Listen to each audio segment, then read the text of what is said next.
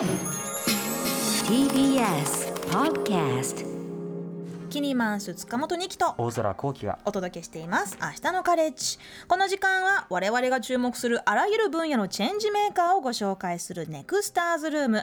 今日は和歌山を拠点に酸っぱい梅を残すために活動されている株式会社梅光代表で梅ボーイズのリーダー山本翔志郎さんがリモートでのご登場です。よろしくお願いします。お願いしますよろしくお願いします。はい、えー山本さんは1993年和歌山生まれ。ご実家は100年以上続く梅農家だそうです、えー北海道大学薬学部卒業後北海道大学生命科学院に進学されがんの新薬研究を専門にされていました。がその後、えー2019年に大学院を中退されえー現在は梅干しや梅干しを使った加工品の生産販売を行う株式会社梅光の代表として梅ボーイズのリーダーとしても活動されています。というこのご実家がもともとずっともう梅を作って、えーいらっしゃった。でもそこから山本さんはあの薬学部がんの新薬研究に行ったんだけれどやっぱりこう家業を継ぐっていうことを決心されたってことでしょうか？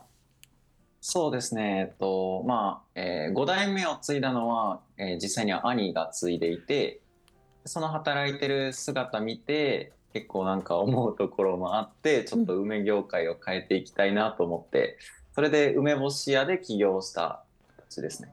ってことはお兄さんは今でも梅をこう作ってらっしゃる生産生産者側っていうことですか？あ、そうです。兄が実家の農園で梅を栽培してますね。なるほど。でそれをで、か僕が、ええ。はい、加工その兄の梅を使って、あの、つけて、梅干しを作ってるっていう感じです。あー役割分担がされてるわけですね、思うところがあったっていうのはどんなことだったんでしょあーそうですね。まず、この和歌山県のみなべ町っていうところなんですけど、結構もう一大産地になってて、うんその梅農家は梅を栽培で、えっと、梅の加工会社が梅を加工するってもう、すごい地域としても分かれてるんですよ。う。うん。ほんで、実家は梅農家なんで、もう栽培した梅は、あの、梅の加工会社さんに卸すんですけど、その、世の中に出回ってる、あの、今の甘い梅干しが今主流なんですけど、そもそもその兄が、その甘い梅干しを食べないけど、でも、その、なんだろう、卸した先、そもそもどこ行ってるかわからないんですけど、うあんのせっかく作っても食べない梅干しが世の中に回って回っててやっぱりなんかこのやりがいを栽培のやりがい感じにくいっていうのを言ってて、まあ、だったら兄が食べる梅干しを僕が作ろうかなと思って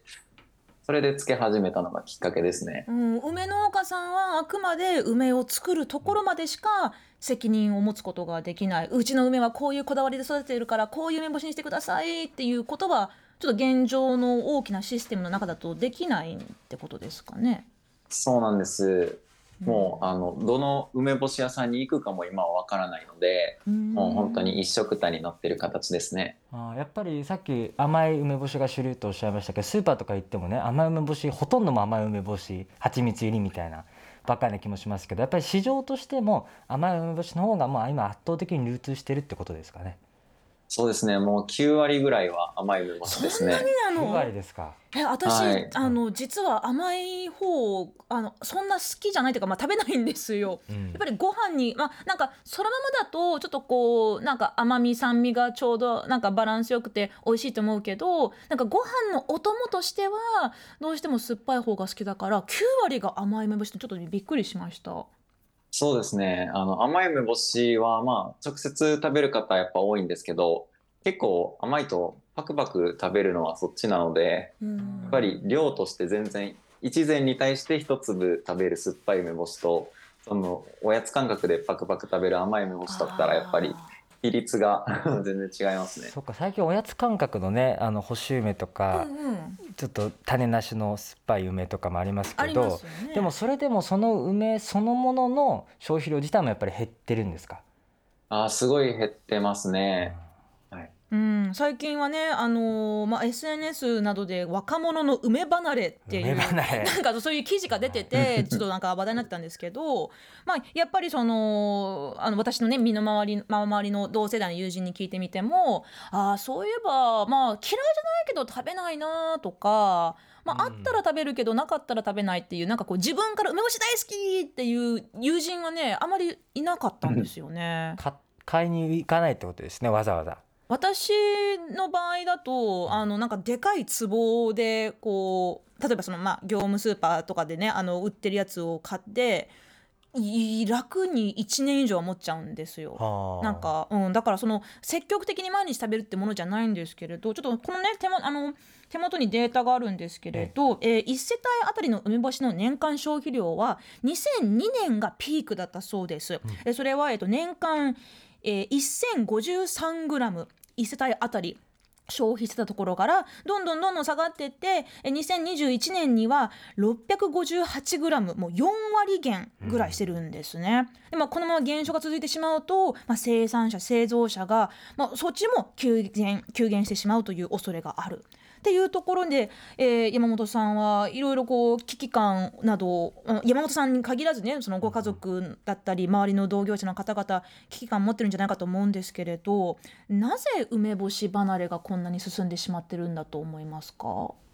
ああ、そうですね。まあ、やっぱり、あの、昔は結構各家庭で各家庭の梅干しの味とかあって、もうなんか食、食生活の中に梅干しってめっちゃ入り込んでたと思うんですけど、やっんぱり家でつけ、なんか日常食べる食品として梅干しをつけることもめっちゃ少なくなってきてる気がしてて、なんか幼い頃に食べた記憶とかがあんまりわ、特に今の若者の中ではなくなってきてるのかなとは思いますね。そっか都市部だと本当にないかもしれないですね。僕はまだ地方だったからあのひいおばあちゃんとかがね、うん。そういう人たちがつけてた梅干しがあってへー。でそういうの食べてましたけど都市部でしかも今単身世帯も増えてるから、うんうん。どんどんどんどんそもそもおっしゃったように味を知らないとかね、うん。でもこれどうなんでしょう？意外と分かんないですよ。日本人の DNA 的なもので、うん。酸っぱい梅干しを欲してるのに、うんうん。スーパーとか行っても酸っぱい梅干しがなくて甘いのしかないから買わない。だから消費量も減る。みたいな意外と酸っぱい梅干しみたいなのがもっと流通するようになるとまた買うようになるんじゃないかなと思ったりするんですけどね。でも甘い梅干しの需要があったからそっちの方がでかくなっちゃうんじゃないのかな。なんかでもちょっと調べて減ってるわみたらけですよね消費量がね。まあ、大体昭和の終わり頃からその、蜂蜜で甘くした梅干しっていうのが流通されたそうですけれあどそれはなんで流通し始めたんですかね甘いのが。ああ、やっぱり一番は減塩志向がすごい広まってきて、もう減塩イコール体にいいんやっていう結構考えが広まりだして、いかにその塩を下げて、ほんで塩を下げるってことは、一回その梅の味も抜けちゃうんですよ。抜けちゃ塩う。抜きの時に。はい、うん塩を抜くんでう、んその時に梅の味も抜けちゃってで、調味液で味付けしてっていう。それで、その味を入れるんで甘くなって、あの、っていう感じですかね。いろいろ加工を重ねているってことですよね。そうですね、はい。うん、でも本来の梅干し作りっていうのはもう本当に梅と塩だけで そうです。もともとはそれが主流で、梅農家とかも今でも多分家で食べてるのはそっちの梅干しが多いですね。うん本当に酸っぱい梅干しですよね。ねうんでもそのこういうそのやっぱりその日本の食文化のねもう本当に欠かせない梅干しを残そうとそのがんの新薬研究をやめてまでこっちに進んだっていうのはなかなか大きな決断だったんじゃないんでしょうか。ああ、そうですね。結構まあ悩みもしたんですけど、うん。でも結構まあ研究者してて、で、まあがんの研究者で優秀な人ってほんとすごいいるんですけど、うん。でも梅干し業界を変えようって思うのって多分僕ぐらいしかいないので、じゃあ僕がやろうかなと思ってやることにしました。それやっぱ地元にこう帰っておられたりとかしたタイミングであやっぱりこのままじゃダメだみたいなふうに思われたんですか、ああ、そうですね。ダメだ。そうですね。まあ、帰って、やっぱり僕の小学校あのとかもやっぱりどんどんなんか半分ぐらいのあのじ人口というか児童数になってたりとかして、本当に梅で成り立ってた町なんですよ、みなべ町っていうのは。うん人口は1万2,000人ぐらいなんですけどなんか2,000軒ぐらいの梅農家がいるって言われてて本当に梅で成り立ってたけどその梅があの落ち込むにつれて町も本当落ち込んでるなっていうのを見見てきてこれはちょっとなんとかしたいなと思いました。うん、でも梅干し以外にも梅っていろんな美味しいものに加工できますよね。梅ジュースとか梅酒とか、そういうものも全体的に下がっている傾向があるんでしょうか？ああどうなんですかね。梅酒は多分そんなに下がってきてはないと思いますね。うん。そそもそも結構長屋さんが頑張って あの開拓をしてると思うので、はい、そっかそっか。じゃあ山本さんとしてはやっぱりその酸っぱい梅干しこれを残したいっていう気持ちがやっぱり一番っていうことですか、そうですね、うん。やっぱり甘い梅干しを作るメーカーさんはたくさんあるんですけど、えっと、でそれもそれで全然ありやと思うんですよ。その食べやすいし最初の入り口としてめっちゃいいと思う。一方でやっぱり酸っぱい梅干しが好きな梅農家の梅は酸っぱい梅干しにあの作りたいなっていう。なるほど。それが一番なんか生産というか農業のやりがいになると思うので、うん。全然どっちの梅干しがいいとかではないんですけどその、はい、自分の作った梅は自分の好きな梅干しになる方が絶対楽しいと思うので、うん。生産者のやりがいは大事ですよね。ね。まあ、そんな、えー山本さんが作っていらっしゃる梅干しをですね、私と大空さんでもぐもぐさせていただきたいと思いまして、はい、はいこちらぜひ。2種類の、えー、やばいもう口の中がもう すでに 大最洪水初からそうですからねニキさんね。そう。えー、と今回ですね梅光さんから2種類の梅干しを、えー、ちょっと試食させていただきます。あのあウィズコンビニの塩握り。塩握り付きはい、えー、と山本さん、今回ちょっとどういう梅干しをちょっとあのご用意させていただいたんでしょうか、こちら。あはい、えっとまず茶色い方がはい本当にあの梅と天日塩のみで漬けたものになります。はい。で赤色の方がそれをしそ漬けしたものですね。おお、すごいなんか色がもうはっきり分かれてるよ酸っね。ぱい梅干しっていうとこの赤い方の塩がついてる方をちょっとイメージしません？そうだね、あのしそがね、ちょっと一緒に乗っかってる、もうザ梅干しの色。ですっぱはい。これが普通の普通の茶色っぽいのあ茶色っぽい。ね、このこのあの。なんとも言えなんかもうおばあちゃんの手のひらのシワみたいなさ このシワシワの表色色もなん そうにそれをえ？その茶い色い方がめっちゃガツンとくるんであおいや気をつけて。そうですか。こなんかはい。甘い梅干しも大体この色な気もしますけど。じゃあそうなんですよ、う。ん。そのイメージがあってパクっていってめっちゃ驚かれるじゃ方もいるんあそのですけど。甘い色の方から。じゃあちょっともうにちょっと匂いからねもうすごいもう酸味がちょっといきますね。どうぞ。はい。あだいぶいけました。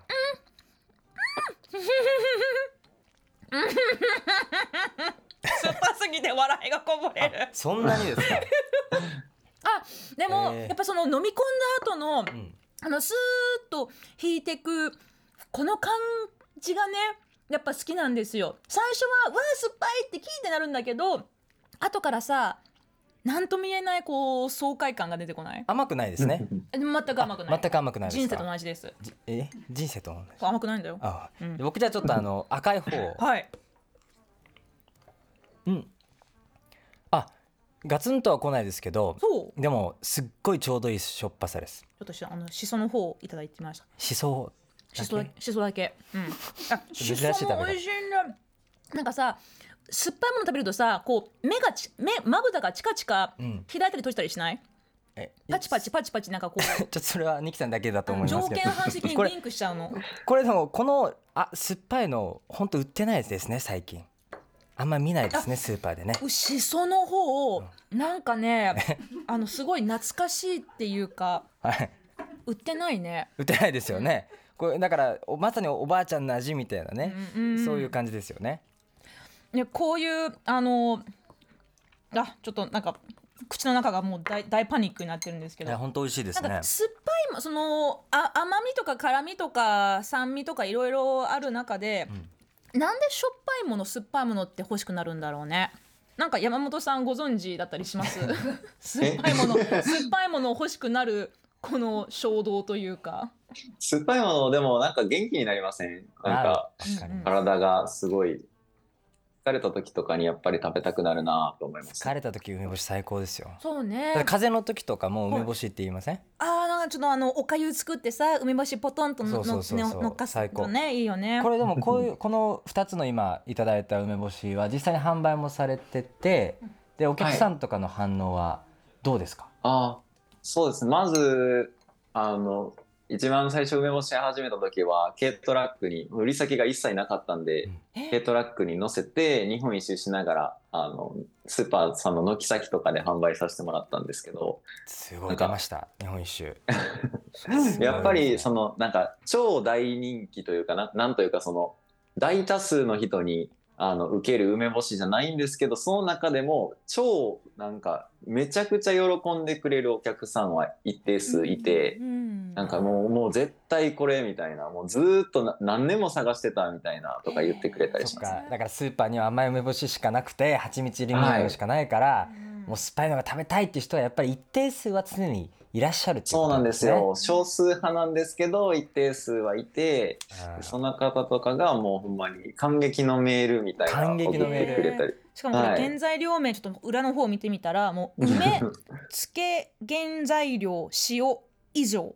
でも本当にもう 梅と塩としそだけっていう。だ塩は大量に使ってるけどでも梅干しになった時にはもちろん栄養素があったりとか体に良かったりとかするわけですかね。元気になったりとかね、うん。クエン酸とかも入ってるでしょうし、うん。私ねね。なんか甘いものが食べたいなでもちょっと糖分抑えたいなって時はね梅干し1個パクって食べるんですよ、うん。そうすると甘いもの食べたいって衝動が一気にあもう殺されるの、ダダイエットをしたい人にはめちゃくちゃいいと、まあ私の場合はですけどね。食欲食甘いもの欲が。甘いもの欲がええ。梅干し一粒でもうあのなくなるんですよ。減退していくわけですね。そうなの。だからちょっとダイエットしたい。まあでもげんまああまり取り、まあ、だいぶ特殊な使い方だと思いますけどそうそうそう。まあ取りすぎもちょっとねあのまあまあ良くないかもしれないけれど一個とかはねそう一個でいいんですよ。一日一個とかは別に全然平気なわけですよね。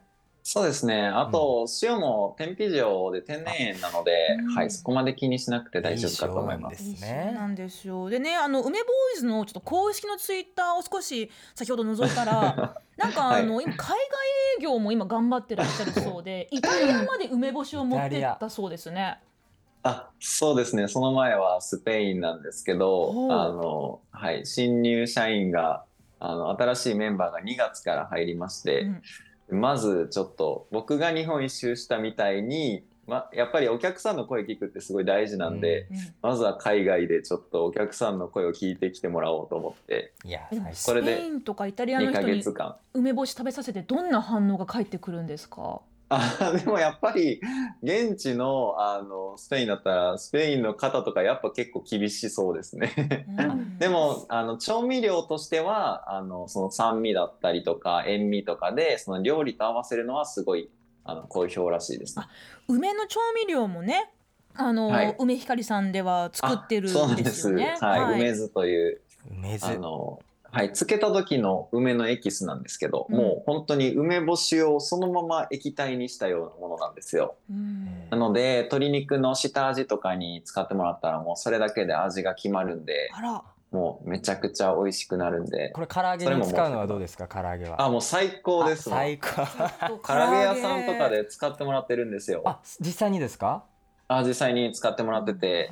なんか思いっきり梅味がつくっていうよりかは梅のクエン酸でお肉も柔らかくなるしもうそれだけで味決まるんで梅酢とニンニクだけ入れて作ったら最高にこれちょっと次嫌なことがあったらもう梅梅酢唐揚げで。梅酢唐揚げもうバカみたいに作っちゃって、はい、お裾分けしてくださいよ。はい。ね、でも山本さん、あのまだまだその日本の、まあ、梅干しの消費量、そして、まあ、梅農家さんの、まあ、産業の、まあ、システム全体がねまだまだこれからこう変わいいいい方向に変わっていけばいいなと思うんですけれど、まあ、山本さんのように若い方が梅農家さんにこう新規参入していくえるような環境もご自身でどんどん作っていきたいというふうに活動されてるんですよね。